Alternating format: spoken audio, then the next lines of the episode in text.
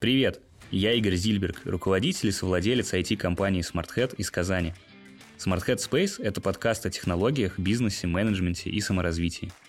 В разработке в IT мы привыкли довольно большое внимание уделять такому понятию, как опыт пользователя. Да? Зачастую можно встретить даже процессы, полностью ориентированные на опыт пользователя как главную цель и метрику качества, формирующие деятельность вокруг этого опыта. Это уже достаточно распространенное явление в разработке программных продуктов, интерфейсов, цифровых и так далее. Да и в целом даже в госуслугах мы сейчас видим, что сервисы и интерфейсы, через которые мы получаем эти услуги, становятся более дружелюбными, и действительно им становится комфортно пользоваться. Мы не только получаем какой-то сервис, функцию, да, мы еще испытываем, в общем, и целом довольно положительные эмоции от самого процесса взаимодействия с госорганом через цифровые каналы. Это, конечно, не может не радовать. Но, несмотря на то, что уже порядка 10 лет а может быть даже и больше, в России такая трансформация отношения к пользовательскому опыту в цифровых инструментах, она идет, происходит. Все равно остаются области, в которых проникновение этого подхода еще относительно невелико. И вот, на мой взгляд, одна из таких областей — это медицина. И сегодня с Леонидом Галинским, нашим другом и партнером, мы поговорим о таком понятии, как опыт пациента, о том, что это такое, как это пересекается с понятием опыт пользователя в разработке цифровых продуктов, как это сейчас работает на Западе и в России. И в этом выпуске моим соведущим будет Эмиль Хуснединов, мой друг и коллега. Привет, Эмиль. Всем привет. Привет, Леонид. Добрый день. Спасибо большое за такую возможность поговорить. Леонид – директор образовательного центра высоких медицинских технологий «Амтек Казань», который одним из первых в России заговорил на тему опыта пациентов в профессиональном сообществе врачей. Вы проводили мероприятия федерального масштаба, насколько я знаю, и с иностранными спикерами, и с местными. Давайте попробуем вместе разобраться и рассказать нашим слушателям о том, что такое вообще опыт пациента, а, что это понятие в себя включает, а, как его в медицинском профессиональном сообществе толкуют, скажем так. Да, действительно, наш э, образовательный центр заинтересовался этим понятием где-то порядка трех лет назад. До этого мы проводили большое количество мероприятий, в том числе с известной клиникой Мэйо. И именно там, во время выступления их спикеров, мы заметили, насколько большое значение они придают именно понятию опыта пациента. Если рассматривать внедрение опыта пациента, то даже в Соединенных Штатах, который является лидером, этому движению всего лишь порядка 20 лет. В Российской Федерации, к сожалению, это пока только самые-самые первые шаги, которые сейчас мы делаем, внедряя это понятие. Дать абсолютно точное определение я могу только свое личное, потому что этот процесс, он не остановился, не сформировался даже в Соединенных Штатах. И я думаю, что все, кто сейчас начинают заниматься этим опытом, привносит что-то свое новое, и до окончательного понимания, что такое опыт пациента, пройдет, наверное, еще лет 20. С моей точки зрения, опыт пациента – это своего рода инструмент, индикатор. Опыт пациента – это помощник врачу. Как бы сейчас плохо к этому термину не относились сами врачи. Это безусловный симптом. В моем понимании опыт пациента – это тот багаж, с которым приходит пациент на прием к врачу, и тот результат, с которым он уходит после лечения. А вот чтобы этот результат был максимально положительным, и опыт пациента сформировался как положительный опыт, как раз и создается вот это движение, чтобы сформировать инструменты, создать эти инструменты, либо использовать уже устоявшиеся старые, проверенные временем.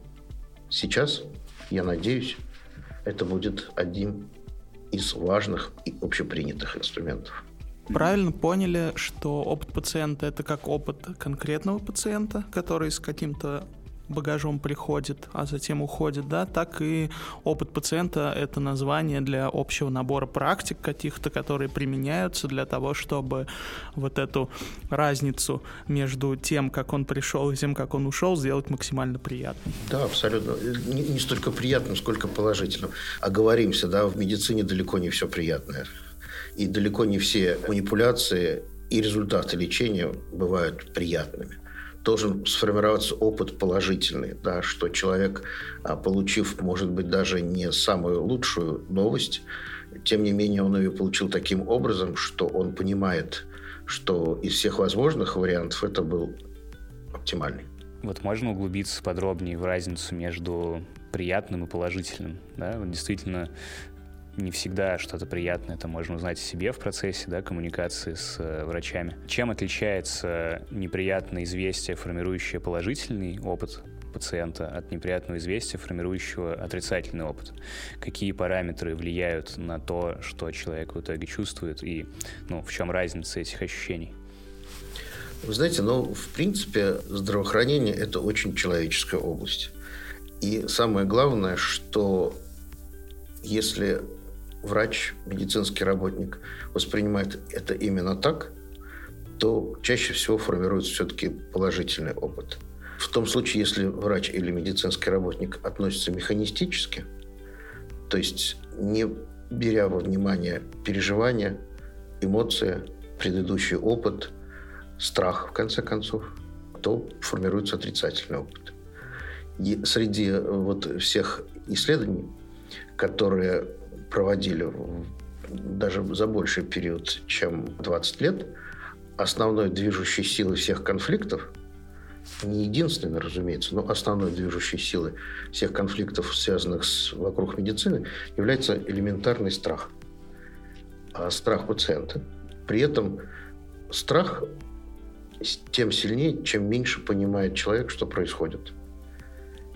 И, соответственно, достаточно просто человеку объяснять, что происходит, что ожидается, какие варианты возможны в результате совместной работы, можно так назвать, тем этот страх уменьшается и опыт формируется положительно мы вот когда начинаем болеть, мы становимся все немного детьми. Очень интересно наблюдать, что пациенты некоторые становятся вот прям положительными мальчиками и девочками. Они начинают садиться вот прям ручки на коленках, да, либо вот в позу отличника. И вот это, это не специально делается. Это вот просто человек немножко возвращается в детство, в свою зависимую пору, да, когда нужно произвести впечатление, что он хороший. Это один из вариантов, когда страх, ну, он такой какой-то степени положительный. Очень часто, и это тоже бывает у детей, это когда страх вызывает какие-то агрессивные формы действия. Да? Я не буду лечить зубы, я буду кричать, от, откидывать. Взрослый человек, как правило, это не может делать, но вот эта вот агрессия, которая в нем все равно на фоне непонимания, что происходит, она выливается в агрессивное поведение, в написание жалоб, в конце концов. И если это воспринимать как личную обиду медицинскому работнику, то это довольно тупиковая вещь. Да, дурак сам дурак получается в конечном итоге.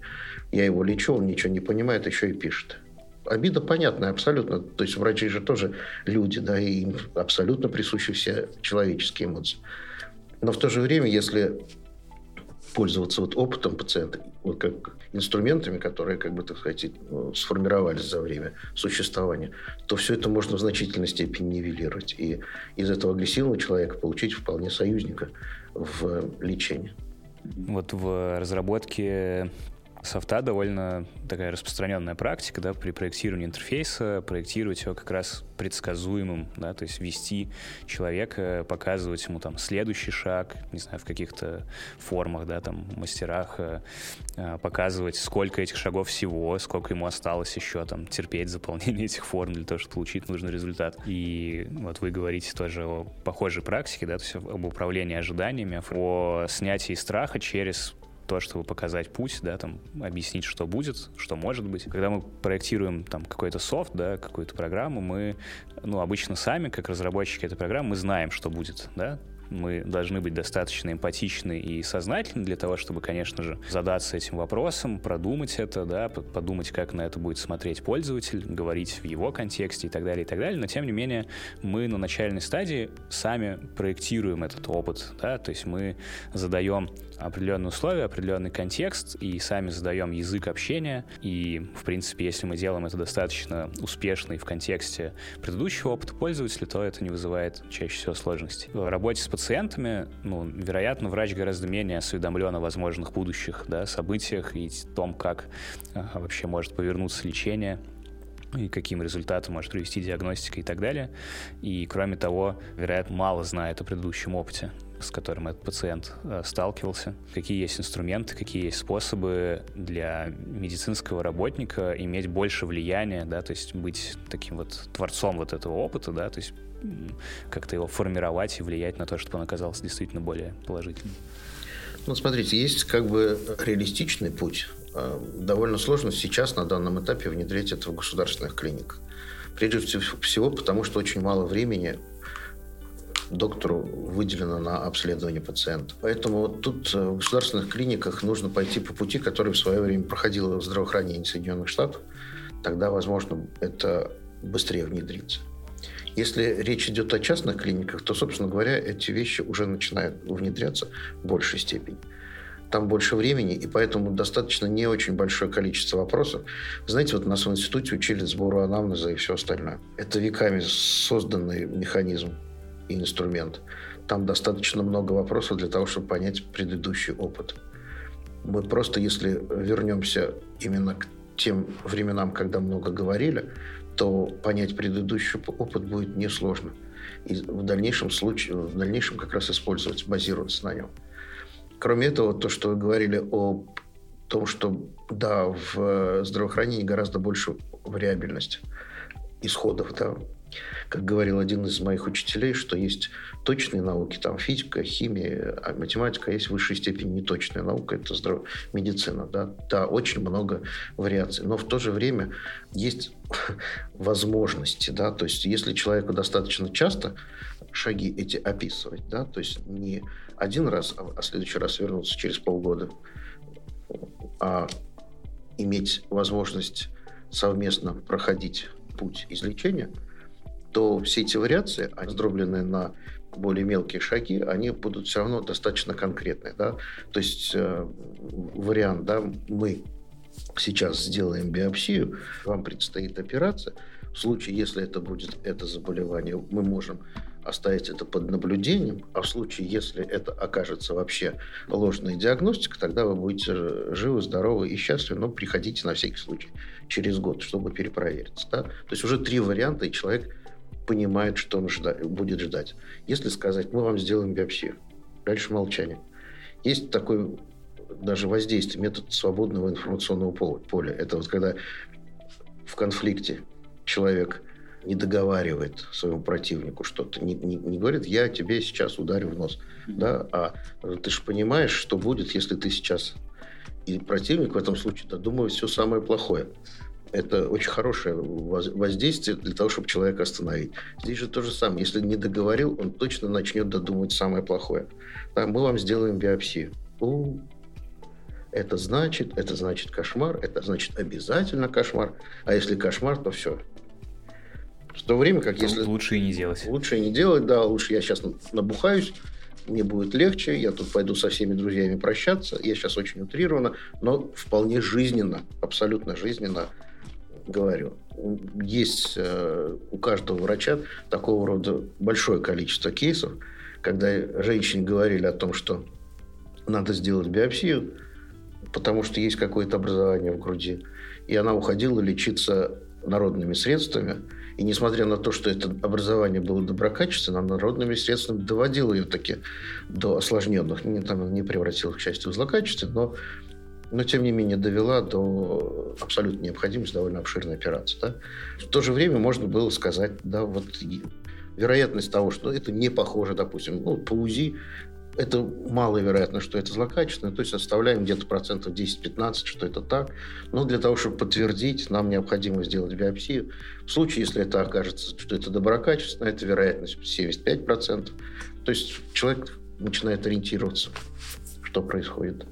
Можно сказать, что речь не только о формировании ожиданий, но еще и об обратной связи постоянной, адекватной. Да? Это тоже один из э, способов построения интерфейсов, ну, как в программном обеспечении, так и при проектировании услуг, постоянная обратная связь. Кажется, что здесь нужно эту обратную связь как-то фильтровать, потому что, ну, не каждая обратная связь нужна, даже какая-то может быть вредна. Можно ли таким образом медицинскую услугу, как любую другую услугу, оказывать? Ну, потому потому что не каждую обратную связь можно дать, да. Возможно, о методах лечения оповещать надо и об ожиданиях надо, но не всегда надо говорить о ну, каких-то последствиях, или все же надо. Нужна ли предельная честность, скажем так?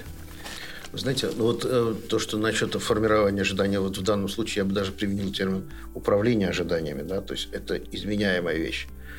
Это ожидание нельзя один раз сформировать и как бы ждите ответа. Это все-таки нужно управлять этим ожиданием. Есть культурные особенности. В России традиционно считают, что говорить надо не все. Я, если честно, с этим совершенно не согласен. Это был такой момент, немножко отвлеченный, когда президент Трамп в преддверии еще нарастания эпидемии ковида, выступая по телевидению и говорил, что в лучшем случае США выйдет из эпидемии, потеряв порядка 200 тысяч человек. То есть 200 тысяч человек умрет. И рядом находились наши россияне, говорили, как он такое может говорить, как? Это же нельзя так говорить. Это наша культура, это их культура. Их культура, надо сказать все. Да, то есть э, я сейчас не даю оценку ни одной, ни другой культуре, да, чтобы меня сейчас патриоты не убили там или еще что-то. Я не об этом сейчас. Просто есть культурные особенности. Там при это, ну, как бы большей степени такой протестантский, да, то есть надо завершить дела, надо понимать, что ожидать, надо распланировать остаток, потому что они очень, как бы, так сказать, к этому серьезно относятся. У нас немножко так. Эй, авось принесет. Там посмотрим. То есть в данном случае вопрос, что можно ли говорить или нет, каждому человеку отдельно. Есть человек, который полную информацию убьет еще раньше или даже вместо болезни, да, то есть болезнь не настолько страшна, а просто его вот это вот восприятие может Какие плохо ожидания? Да. В то время как некоторые люди, как правило, вот более такие деловые, более собранные, более э, структурированные, им, наверное, лучше сказать. При этом сказать все варианты. Но нет такой болезни, где 100% плохой исход. По крайней мере, люди должны верить в это. Поэтому просто даешь человеку шанс. Да, вот в данном случае вероятность выздоровления, там, допустим, 2-3%. Но если вы будете если такого рода информация человек мотивирует, надо говорить все. Если это убьет, если он будет циклиться на остальных 97%, то, конечно, есть смысл как-то смягчить. Да, мы здесь сразу двух таких крупных вопросов коснулись, которые хотели бы обсудить. А, это то, как культурные особенности в России мешают развитию опыта пациента или, наоборот, способствуют, может быть. И второй вопрос — это насколько эмпатичными должны быть врачи. Понятно, что, вероятно, должны быть, но каким образом, как и почему, чтобы учесть опыт пациента, то, какой пациент, как он воспримет новости. Это же ну, сложный такой момент. Тем более за тот небольшой большой промежуток времени, который, вероятно, врач общается с пациентом. Да, культурная особенность России, даже территории бывшей Российской империи, обусловлены в какой-то степени и историческими вещами. Европа было достаточно большое количество врачей. Кто-то практиковал, как бы так сказать, у себя, а очень часто их приглашали в монастыри. При этом хозяевами этих монастырей были братья или сестры, монахи. Поэтому там врач является одним из участников, ни капли не унижая и не принижая значения врача. Но тем не менее, там, особенно когда речь идет о монастырских вот этих вот больницах при монастырях, вот эти партнерские отношения, которые там формируются и медсестра, врач. То, что у нас в значительной степени чрезвычайно сложно. Да? В некоторых ведущих клиниках приглашали средний медперсонал зарубежный для того, чтобы каким-то образом наладить работу среднего медперсонала в наших клиниках, но менталитет оказывался настолько, как бы, так сказать, разный. Врачи не готовы воспринимать медсестру на равных.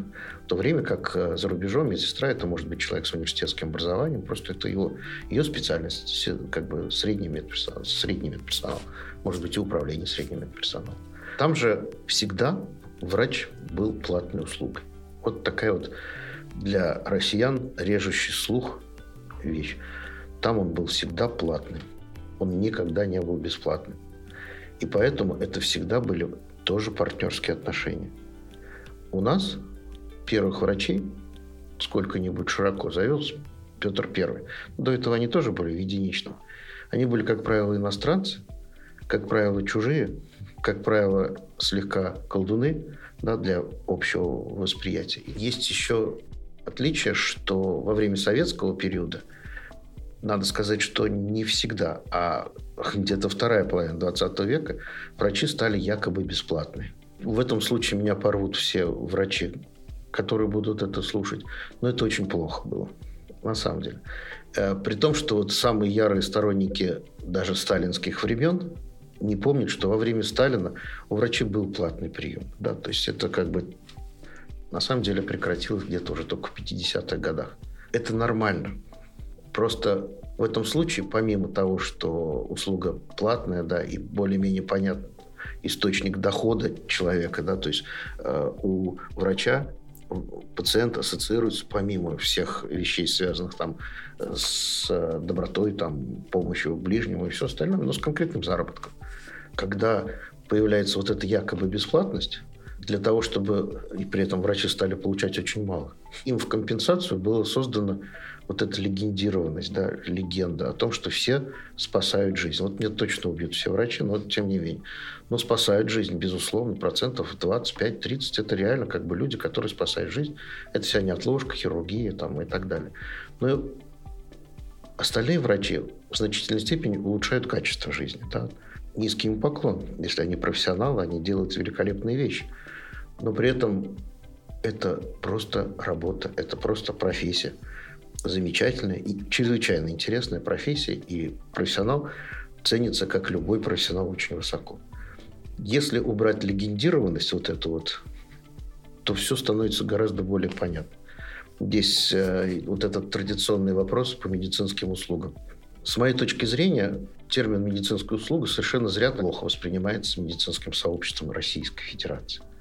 При этом это частью только, как правило, государственные клиники плохо воспринимаются когда мы спорим с врачами по этому поводу, я всегда привожу в пример, что если я вот тебе приведу свою маму, и ты ей поможешь, ты мне что сделал? Говорит, ну да, оказал услугу. Я говорю, почему тебя это вот не коробит? Что ты мне вот в данном случае оказал услугу, да, ты маме оказал услугу. А если это какой-то такой обобщенный термин, это сразу же начинает вот так вот отвратительно пахнуть с их точки зрения.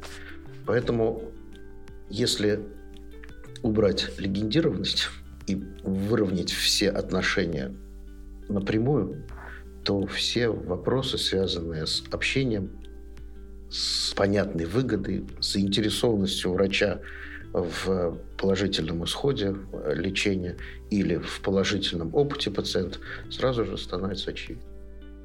То есть можно ли сказать, что внедрению этой практики, как, может быть, и многих других конструктивных изменений, мешает некая иррациональность восприятия да, этой профессии, которая продиктована там, ну, окружением, тем же легендированием, возвеличивание себя, скажем так, да, то есть, опять же, сейчас мы не говорим про какого-то конкретного специалиста, но там в целом такую склонность этой отрасли мешает как раз-таки тому, чтобы посмотреть на это, ну, грубо говоря, со стороны, да, то есть не с точки зрения своего эго и своих амбиций, а с точки зрения такой же, там, условно, профессии, как и любая другая, такой же услуги, как и любая другая, которая может развиваться, используя, в общем-то, принципы по которым, которые используются во многих других профессиях. Я да, абсолютно с этим согласен. И надо сказать, что именно и для врачей вот это легендирование, если с ними это обсудить в спокойной обстановке, тоже является достаточно мучительной вещью поскольку... Это груз ответственности. Да, но и в принципе в терновом венке ходить неудобно. По большому счету хотелось бы понимать простые вещи, они лучше работают. Вот как бы. Поэтому если все упростить, в хорошем смысле слова, то безусловно. Если попытаться найти подтверждение моих слов, то есть прекрасная частная медицина. Это не обязательно только небольшая, как бы так сказать, частная клиника на первом этаже жилого дома, хотя это тоже замечательно, но есть уже большие клиники частные, да, которые оказывают всю широту медицинской помощи. И при этом там отлажены эти все механизмы просто потому, что там все понятно. Врач, приходя, понимает, вот пришел пациент, это мой клиент. Я не слышал у частных врачей каких-то негативных отзывов от этих терминов пациент, клиент – Нормально это все. Абсолютно нормально. Все понятно. То есть вы считаете, что все-таки медицина должна быть платной, работать по рыночным законам, и тогда она сможет развиваться более благоприятно. Ну, по крайней мере, с точки зрения, опять же, восприятия пациентов. Вы знаете, э, тут какая история? Медицина ведь и так платная. Это в России, опять же, сплошные легенды о бесплатности. Не, я ни в коем случае сейчас не какую-то там коррупционную составляющую, нет, это абсолютно нет. Но мы все платим социальные налоги. Мы платим фонд обязательного медицинского страхования совсем не маленькие деньги, да, если зарплата нормальная. Этот фонд обязательного медицинского страхования оплачивает врачу, клинике все расходы, которые, как бы так сказать, влечет э, за собой лечение этого пациента. Очень много надстроек, которые, к сожалению, делают этот механизм непрозрачным. А чтобы никто ничего не говорил, это называется бесплатная медицина. Она не бесплатная, у нас нет ничего бесплатного. У нас платим мы, налогоплательщики, платит государство. Не понимаю, почему нельзя сделать так, как отработано во всем мире, да, где для человека его счет социальный, да, пенсионный, социальный, он абсолютно прозрачный и распоряжаемый. Сделали небольшой такой шаг, касающийся родового сертификата. Но почему нельзя сделать так всегда? Ну, прекрасно. Это же небо и земля, что сейчас с э, родами, да? Это нормальные условия, это нормальные отношения. Почему нельзя так сделать везде? Сертификат, медицинский сертификат. Мы сейчас ушли от опыта пациента гораздо глубже в э, обустройство, как обустроить Россию, но как бы ну, кажется, что это пересекается все равно очень сильно с опытом пациента, ну, опять же, там, сравнивая с какими-то информационными продуктами, которые зачастую прозрачны с точки зрения своей там коммерческой составляющей, какой-то пользы, которую они дают в обмен на там, их стоимость. Пользователь, да, хотел сказать, пациент этого приложения, э, ну, как бы он понимает, да, какую он получает пользу, чем он за нее платит, осуществляет какой-то осознанный выбор, берет на себя, ну, тоже некие обязательства, да, и старается извлечь максимум для себя какой-то пользы из этого инструмента, который он купил или там его компания купила. В случае такого очень сильно завуалированного, да, платного образования, медицины, да, и там прочих других вещей, получается, что очень далеки вопросы от, как бы, что я за это заплатил, да, и что я в обмен получил. Да? То есть между этими вопросами пропасти, ну, для многих людей, наверное, действительно, в принципе, не очевидно, что он платит за медицину. Только не всегда он ее получает, не всегда он получает там, в необходимом объеме э, и так далее. С этой точки зрения можно как раз иллюстрировать, как если бы к вам пришел человек, попросив сделать продукт, но при этом он не платит, а платит кто-то, и гораздо меньшее количество, чем вы бы хотели получать. Не просто кто-то, а таких несколько сотен. Да. И, соответственно, как вы будете относиться? Ну да, он как бы молодец, что пришел.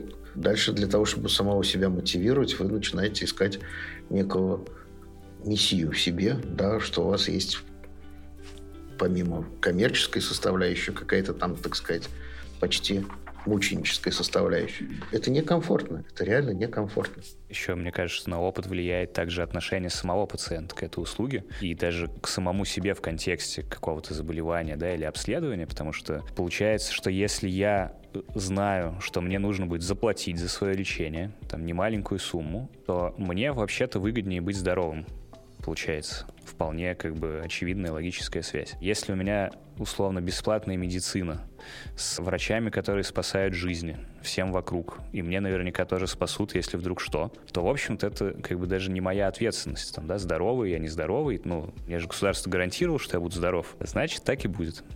И получается приверженность лечению, да, вероятно, ниже в связи с этим. Отношение к ранней диагностике. То есть сейчас, конечно, популяризируется эта история, да, что надо делать какие-то а, чекапы, да, там онкомаркеры сдавать и так далее. Но я думаю, что очень мало пока процент людей, которые действительно это на постоянной основе делают.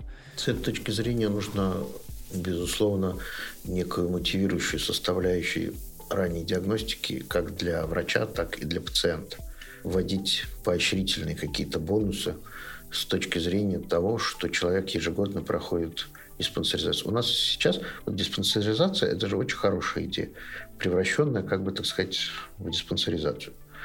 Поэтому э, как получилось? На самом деле э, здесь должна быть еще одна вещь мотивирующая, что если бы вот прозрачность налогов фонд обязательного медицинского страхования была, и было бы очевидно, что если я каждый год прохожу диспансеризацию в течение пяти лет, то взнос мой в ФОМС, да, сокращается, потому что, ну, очевидно, что те расходы, которые понесет медицина, будет несколько меньше, ну, за исключением травм там и все такое, то, что непредсказуемо. Но я вот прохожу чекапы, я привержен лечению в случае, если у меня какое-то хроническое заболевание, да, то дальше вот есть мотивация. Сейчас у нас, ну-ка, быстро сходил. У нас все штрафами, да.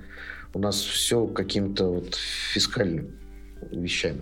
В то время как, на самом деле, вот то, что я говорю, оно даже более а, рационально с точки зрения финансов спускаясь с высот государственного управления на землю, а, какие есть инструменты, да, которыми там, врач или клиника частная могут пользоваться для того, чтобы на этот опыт влиять. Очевидно, да, какая-то условно гигиена, ну, там, что должно быть чисто, там, комфортно, лестницы, с которых не падаешь, там, и так далее. Но вот с точки зрения именно взаимодействия человек-человек в процессе предоставления услуги, что важно, и что доступно на самом деле, может быть.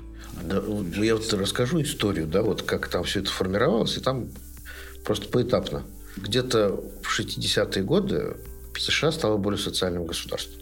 И впервые тогда было в здравоохранение выделено огромное количество денег.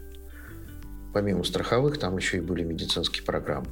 Процент от валового продукта, от бюджета страны доходил до 12-16%. Это огромные деньги, при том, что это же развитая большая страна.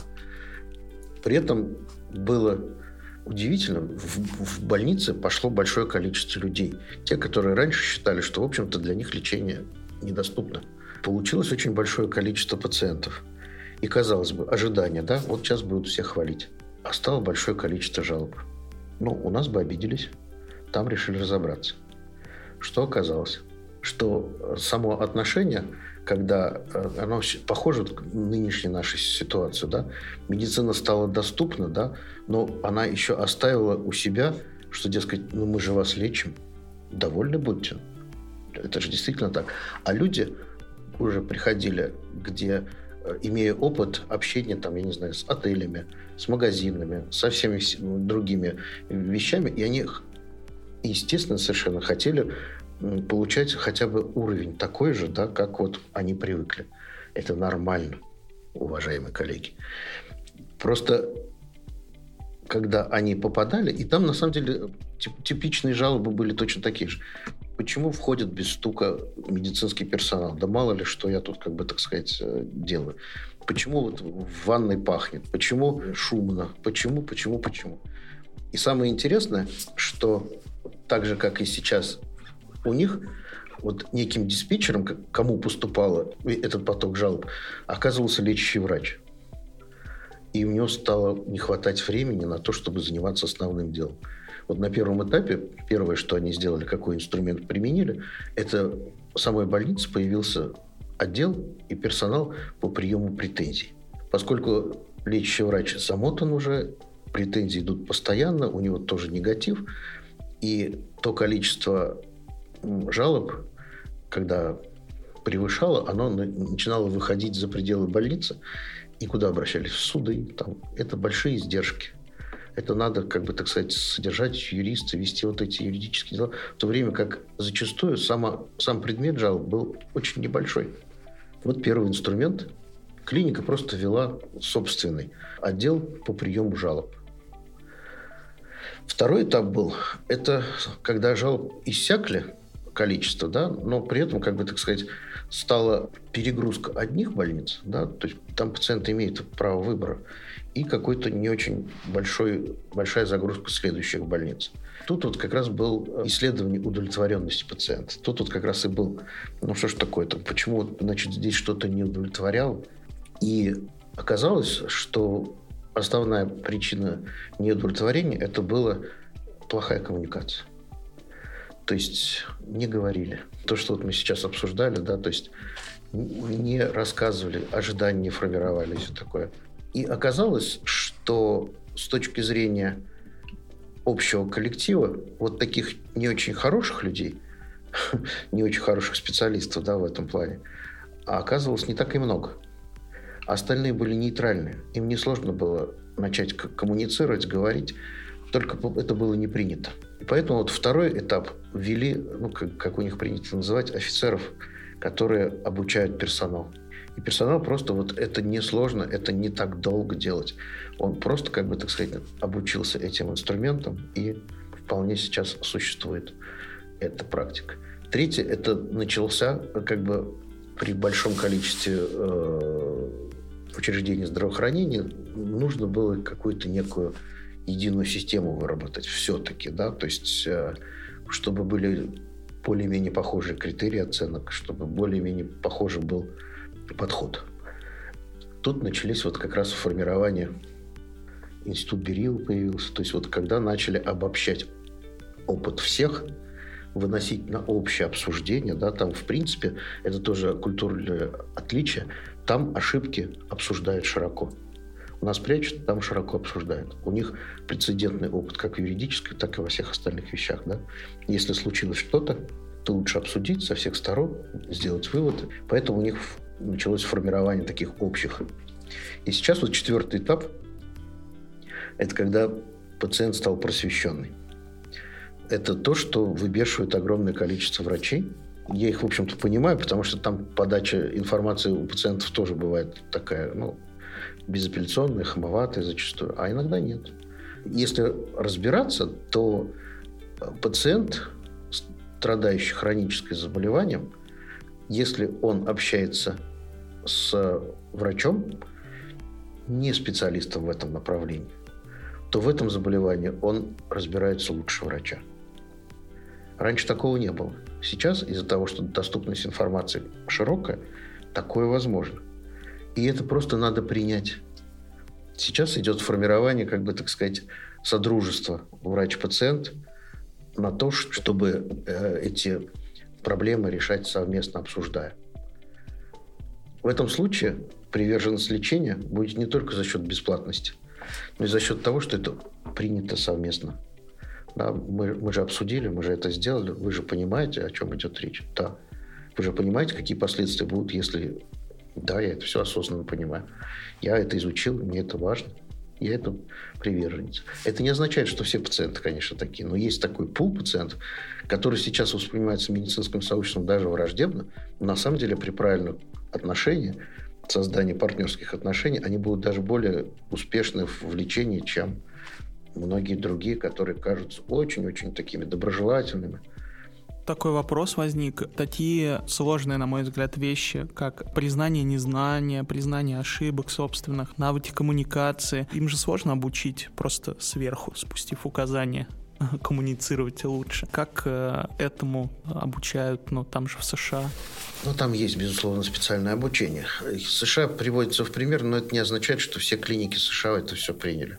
Мы когда проводили в Москве первую конференцию по опыту пациента, у нас было 120 делегатов, и приезжала Колин Свини, одна из начинателей этого движения в Соединенных Штатах. Она сказала, что у вас будет больше успеха, потому что мы смогли за свое время собрать только 20 человек. Сопротивление идет колоссальное. И единственное, что возможно, это постепенное внедрение. Императивом не внедрить.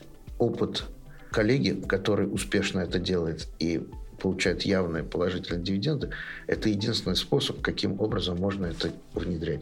Это страшная вещь, когда приезжает главный врач после конференции и говорит, так, теперь мы живем по-другому. Я, я тут услышал. Я тут услышал. Во-первых, он не все правильно услышал. Во-вторых, он привнес свое, возможно, ценное. То есть я не умоляю ни капельки его, как бы, так сказать, заслуги. Но все остальные ничего не слышали. И его пересказ, вот как вот этот самый э, Пласида Доминго заикается, шепеляет и все остальное, напели на кухне. Это вот примерно тот же самый вариант бывает. Вместо положительного эффекта появляется жуткое сопротивление зачастую у коллег, у подчиненных, и это все извращается до невозможности. Поэтому, конечно, есть инструмент, который внедряется в, других странах. Это когда появляется сотрудник, который отвечает за опыт пациента. Это ужасная работа, на самом деле, очень сложная в том плане, что он пытается постепенно вербовать своих сторонников. Потом создается комитет, они что-то придумывают. Как всегда, там, да, вначале будет там новаторов там один, два, такого своего рода инфицирования, в хорошем смысле слова, идей. Вот только после этого, в случае успешного развития, это будет реально, и это будет помощь, на самом деле, врачам. Парадокс заключается в том, что больше всего сопротивляются люди, которые, в общем-то, по большому счету должны этому, наоборот, за это ратовать. По той простой причине, что отсутствие конфликта, отсутствие напряженности между пациентом и э, врачом, отсутствие недосказанности, недопонимания в конечном итоге э, способствует э, тому, что выгорание меньшей степени наступает. Ну, очень сложная профессия. Выгорание бывает, ну, оно очевидно, там причины. Но в то же время самого себя сохранить можно, если создаешь вокруг себя доброжелательную атмосферу, тогда можно, так сказать, работать долго. Такая возможность и желание так делать во многом должно опираться и на свой собственный опыт врача, да, то есть на его какую-то систему ценностей, на стремление в целом, да, именно к такой форме открытости, доброжелательности и прочего, а не, например, наоборот, закрытию от всех возможных угроз и проблем, связанных с взаимодействием с другими людьми. Сейчас ведь, наверное, нету при найме в государственные клиники или частные клиники. Вот я не уверен, что система ценностей человека как-то определяется и проверяется, насколько он вообще в целом склонен к эмпатии, открытости, доброжелательности, считает ли он это важным в принципе в общении с людьми, тем более со своими клиентами и пациентами. Ну, вы знаете, на самом деле в частных клиниках и в некоторых государственных это вводится. А, прописывается миссия, прописываются корпоративные ценности создаются, как бы, так сказать, комитеты по разработке тех или иных вопросов. Все-таки это есть, это движется. И у нас в Казани есть, и мы в свое время даже пытались создать этот корпоративный университет. Но, к сожалению, видите, сейчас немножко другая обстановка, приходится это немножко отложить. Так что а, вот такой запрос есть. У частных клиник, крупных, довольно распространено уже. Есть э, действительно сети частных клиник, они очень крупные, они очень мощные в плане медицинского оснащения. Там ценности прописаны, и, в принципе, люди понимают. Некоторые воспринимают, ну, это что-то такое, ну, клятва пионер Советского Союза. Но когда это правильно внедрено, то приходится этому либо следовать, принимать. Все люди разные – и поэтому ожидать, что этот опыт пациента примет 100% врачей когда-нибудь через много лет а, не приходится. Все равно будет сопротивление. Именно потому, что у всех разное абсолютно мировосприятие и ощущение себя в профессии. Я думаю, просто это будет больше и больше. При самом хорошем раскладе, вот сейчас э, можем рассчитывать, что где-то ну, процентов 25-30 клиник течение 10 лет могут начать этим пользоваться. Мне кажется, есть сложность в том, чтобы одновременно и сострадание какое-то, эмпатию проявлять, да, при этом сталкиваться и быть готовым сталкиваться со всей этой его болью. Вот вы упомянули про выгорание. Как это решается э, ну, вот эта сложность? Есть ли какой-то инструмент, который помогает врачам с такой сложностью сталкиваться и как-то ее преодолевать? Инструменты есть, и они еще разрабатываются. Опять же, пользуясь зарубежным опытом, э, в США есть институт сострадания. Вы бы видели лица врачей, когда я произношу институт сострадания. Это грусть такая сразу. Ну, вот, ну, ну что за ерунду опять? Ну, что такое?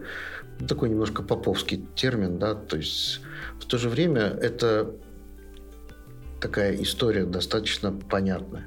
Была женщина, Э, она была очень богата, и у нее неизлечимое заболевание, о результате которого, что осталось там полтора-два месяца прожить, там принято это говорить, ей сообщили просто по телефону и положили трубку. Она богатая женщина и все свои деньги завещала на создание вот этого института сострадания, где как раз и должны выработать инструменты для того, чтобы и врач не выгорел, да, вот плакать над, над каждым это нереально, да, ну вообще невозможно. Но в то же время он, оберегая себя, мог проявить достаточную долю сострадания, там, участия и так далее. и для пациентов, каким образом воспринять это страшное известие, да, что нужно делать, каким образом, чем заняться там и так далее. Инструментов на самом деле достаточно большое количество. При этом это, безусловно, очень сложная стезя, но тем не менее ее надо разрабатывать. Может быть, психотерапия один из таких инструментов? Да, бывают даже э, коммерческие организации, где очень сложно с точки зрения эмоций работа. Бывает какой-то штатный психотерапевт, который помогает сотрудникам бороться вот с тем, с чем они сталкиваются на работе. Ну, даже не, не бороться, наверное, как-то преодолевать. относиться без самотравмирования. Да? Ну, это должна быть очень крупная компания. Дело в том, что психотерапия – это большой уровень откровенности. Да? То есть потом за чашкой кофе сталкиваться или в очереди в туалет с психотерапевтом, наверное, не очень хочется. Я немножко утрирую, но, но все-таки, да, то есть какая-то сакральность такая есть в этой профессии. Поэтому я бы на месте небольшой компании вообще этим не занимался, а может быть, благодаря какому-нибудь там ДМС, добровольному медицинскому страхованию, вносил этот параграф и просто отправлял к специалисту. Да, это отношения между людьми ведь всегда сложно. Я плохо отношусь, на самом деле, ко всяким рода коучам, там, вот этим вот. Это бизнес. Ну, это надо понимать, да, то есть... Но это не психотерапия. Это не психотерапия. Некоторые... И я, я ошибался, да. Я приглашал тренеров, я приглашал коуча. Это оказалось ну, совсем не то. То есть я не против тренерства как такового, но задачи не по принципу там угомонить всех или там направить вот все эти мотивирующие вещи, они, они катастрофически зачастую бывают для компании. А вот если определить какой-то навык, освоить, то да, тогда тренер хорош. Вы вот рассказали об этапах, как в мире э, внедрялся опыт пациента. А где, собственно, сейчас находится Россия? А на каких этапах, что сейчас делается? У нас пока не синхронизированное движение, да, то есть есть люди, которые заинтересовались этим направлением и подписаны на тот же институт Берилла, там читают периодику, участвуют в конференциях. Мы сейчас находимся на уровне 40-летней давности Соединенных Штатов. Мы не подступили еще толком к опыту пациента. Мы находимся на подготовительном этапе. Нам бы хотя бы с конфликтами разобраться. То есть для того, чтобы уже оперировать опытом пациента, это уже более тонкий механизм взаимодействия. Сейчас надо разобраться в конфликтологии вот этой вот чтобы думать в софте об опыте использования, нужно, чтобы этот софт работал вообще, да, и какой-то позволял этому опыту использования вообще появляться. На единичной клинике, безусловно, есть. Ну, то есть мы о зрелости процессов каких-то говорим, да? Недостаточно отлажен в целом процесс оказания услуги, чтобы еще думать, насколько ей удовлетворен пользователь. Очень рано еще об этом думать. Здесь только-только начало. Ну и при том, опять же, в частных клиниках более-менее внедряют а государственные клиники, где штатное расписание, в принципе, определено ну, как бы веками, со времен Семашко, человека, который занимается опытом пациентов в штатном расписании, в принципе, нет. Эту штатную единицу где-то из хозрасчетных услуг выводить там и так далее. То есть это ну, такая история довольно сложная. И действительно это сложно. Это вот просто человек должен понимать, насколько он, его плохо воспримут в больнице. Вот реально его плохо воспримут. Который будет заниматься Который этим. будет заниматься, да. А есть ли, собственно, такие адепты в России? Может, сообщество какое-то, которое продвигает это в массы? Пока это только мы. Но у нас, кстати, можно анонсировать, мы вот как раз во взаимодействии с Институтом Берил будем создавать Европейскую ассоциацию опыта пациента, потому что даже в Европе нет этой ассоциации опыта пациента. У них при всей отлаженности и силе медицины этого пока тоже нет в значительной степени. Тоже единичные, которые нужно объединять, которые нужно создавать какие-то единые подходы там, и так далее много говорят о цифровизации здравоохранения. Возможно, как-то цифровизация могла бы способствовать формированию положительного опыта. Вот появляются, например, отзывы о врачах, сервисы телемедицины, а, какая-то, ну, вероятно, прозрачность, да, а, появляется. В этих отношениях пациент-врач, возможно, как-то это могло бы поспособствовать.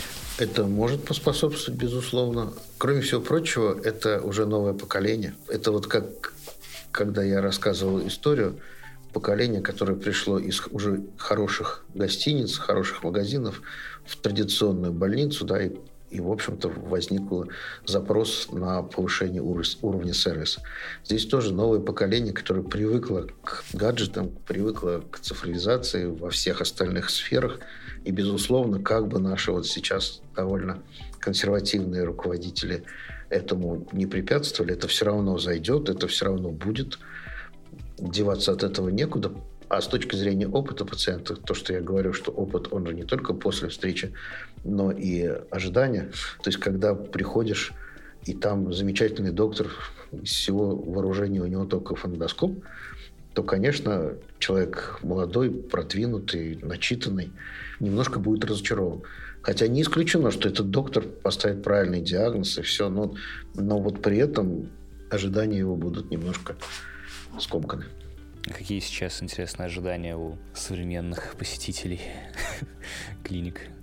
Они ведь всегда одни и те же, все на чудо надеются, что ничего не надо будет делать, дадут одну волшебную таблетку, и все пройдет. Да, вот сказка, она живет в нас. Поэтому, конечно же, нужно создавать ожидания. Вот, знаете, это очень интересно, что человек приходит, ему назначена операция – ну, небольшая, как бы такая, но тем не менее, по показаниям. И вдруг говорят о том, что, вы знаете, там отделение закрылось на ковид, и поэтому операция переносится. Вот это просто тоже жизненная история. Человек говорит, о, слава богу. То есть человек не хочет лечиться, не хочет опираться. Это его, как бы, так сказать, абсолютно человеческое. Да, попозже. Да, вот, вот это Интересно, у меня был недавно опыт. Как бы я его оцениваю как положительный, но по сути я прекрасно понимаю, что к этому привело положительная разница между ожиданиями и реальностью. Я пошел к стоматологу, да, затянулся этим давно не был, уже там полтора, наверное, года. Такой думаю, ну, наверное, надо готовиться, ну, там, как минимум, почистить зубы, там, может быть, еще какие-то с пломбами могут быть проблемы, еще что-то. Сразу договорился, чтобы записали на час минимум, чтобы вот не было такого, что пришел, посмотрели, и потом перезаписали еще через неделю. Прихожу, э, сажусь в кресло, открываю рот, меня там спрашивают, что как, я говорю, ну, вроде все нормально, но давно не был стоматолога. Значит, она осматривает рот, говорит, ну, у тебя все прекрасно. Я, говорит, не знаю, что делать, все, 300 рублей за осмотр иди. Вот, вот у меня был прекрасный опыт. Несмотря на все какие-то шероховатости в процессе, там, что мне пришлось где-то подождать и так далее, и так далее. Какое-то просто впечатление э, осталось очень хорошим, потому что ожидания были хуже, чем реальность. И в этом отношении, может быть, у нас, наоборот, хорошие возможности сейчас, да, в России, потому что ожидания довольно низкие, по крайней мере, от государственной медицины, и их не очень сложно превзойти, даже не, небольшими какими-то изменениями. Интересное ты подтверждение сейчас сказал, что ты пошел к стоматологу и переживал, что зубы не почищены, пломбы, возможно, какие-то не те. Это как некоторые люди, а, прежде чем на маникюр идти, ногти стригут, да, потому что, ну, стыдно с нестриженными ногтями на маникюр приходить. Ну, не почищены, в смысле, да, что я их не почистил щеткой. Я имел в виду, что давно не было стоматолога, и, возможно, нужна чистка стоматологическая. Понятно, я как раз... Есть такое, да. Как подтверждение тому, что, ну, не только врачи, а еще и э, пациенты не готовы признавать собственные ошибки какие-то, что у них что-то не так, да. Да, ну довольно действительно сложный именно с точки зрения психологии, да, э, процесс взаимодействия, тем более в таком чувствительном вопросе. Это, конечно, не, не, не интерфейсы. Ну, безусловно. Ведь а, сложно же себе представить, что придет к вам человек, вы ему скажете, что нет, писать не будем. Он сказал, ну, слава богу. Это ведь совсем не то. Но мы очень мало про сострадание поговорили и про то, что к пациенту как к объекту относится, да, ну просто как к машине, да, там мотор поменять, не знаю, жидкость поменять, вот. Это кто относится? Ну, на, на наш взгляд, врачи как-то так относятся. Ну, в общем, тело человека это как а, ну, материальный просто объект, да, и он сломался, и надо его починить. А, просто объективный такой подход, э, без поправки на то, что у человека есть разум, чувства, и, собственно, поэтому страдание в расчеты не берется никакое.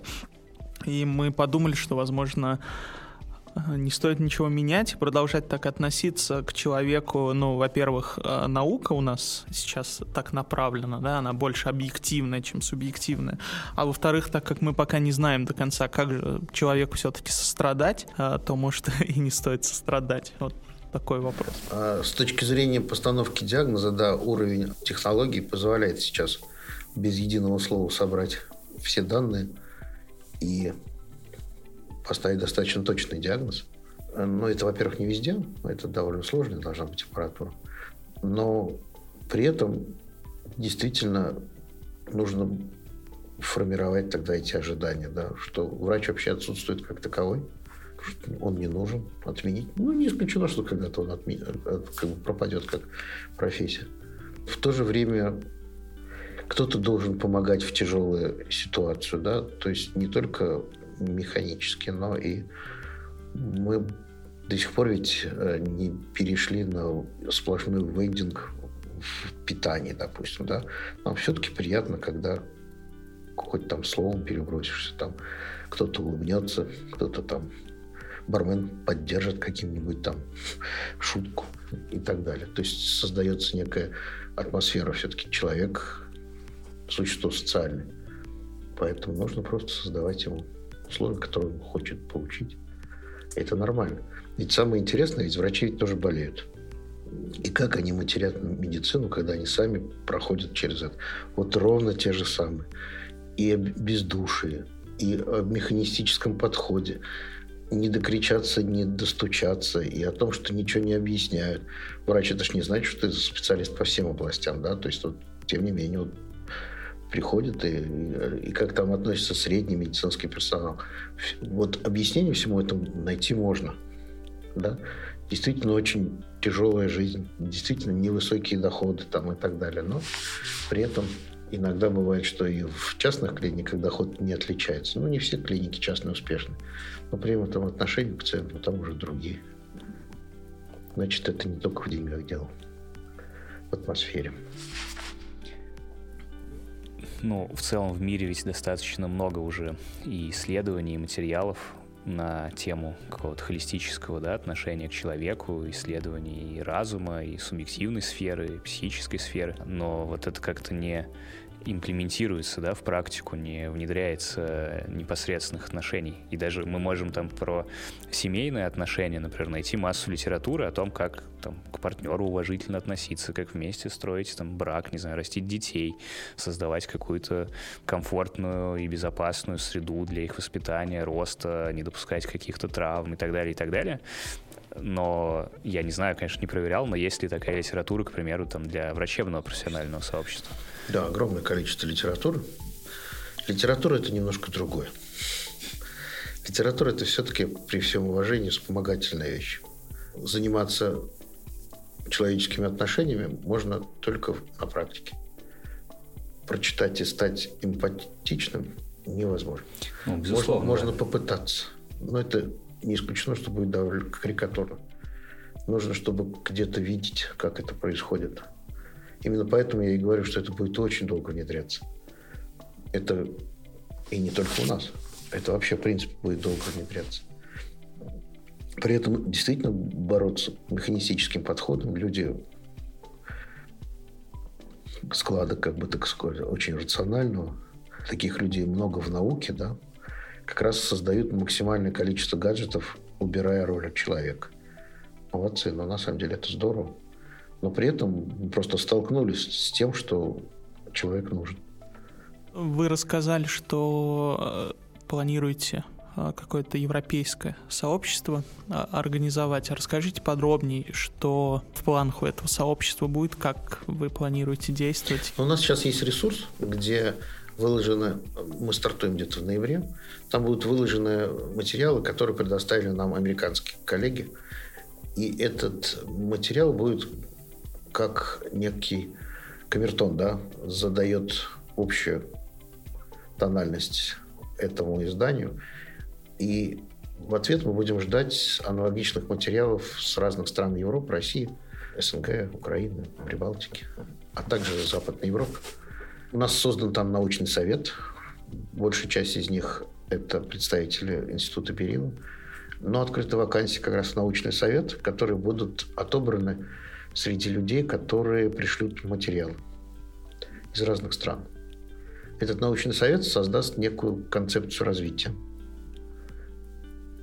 Поскольку нужно будет вначале диагностировать ну, на таком большом пространстве уровень восприятия этого движения. И, соответственно, дальше мы создадим некую учредительную конференцию, на которой будем учреждать как раз Европейскую ассоциацию опыта пациента.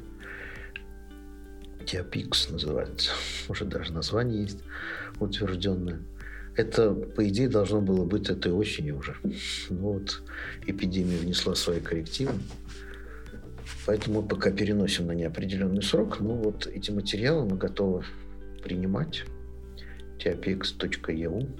Дальше мы создаем помимо научного совета еще совет директоров. То есть это будет орган, который будет создавать ивент мероприятия, а также учебный совет, где будут создаваться методические рекомендации да, по получению этих всех навыков создания такой учебной программы. Mm. Таким планом. Ну что ж, Леонид, желаем вам успеха в создании этой ассоциации, в ее деятельности. Очень надеюсь, что мы доживем до серьезного, скажем так, распространения такого понятия, как опыт пациента, да, до его внедрения в практику. И когда нам это понадобится, я надеюсь, не скоро, сможем положительный опыт получить благодаря вашим стараниям в том числе. Спасибо, Спасибо большое вам. Вам здоровья, чтобы вы об опыте пациента только вот на этих передачах, собственно говоря, и получали информацию. Спасибо.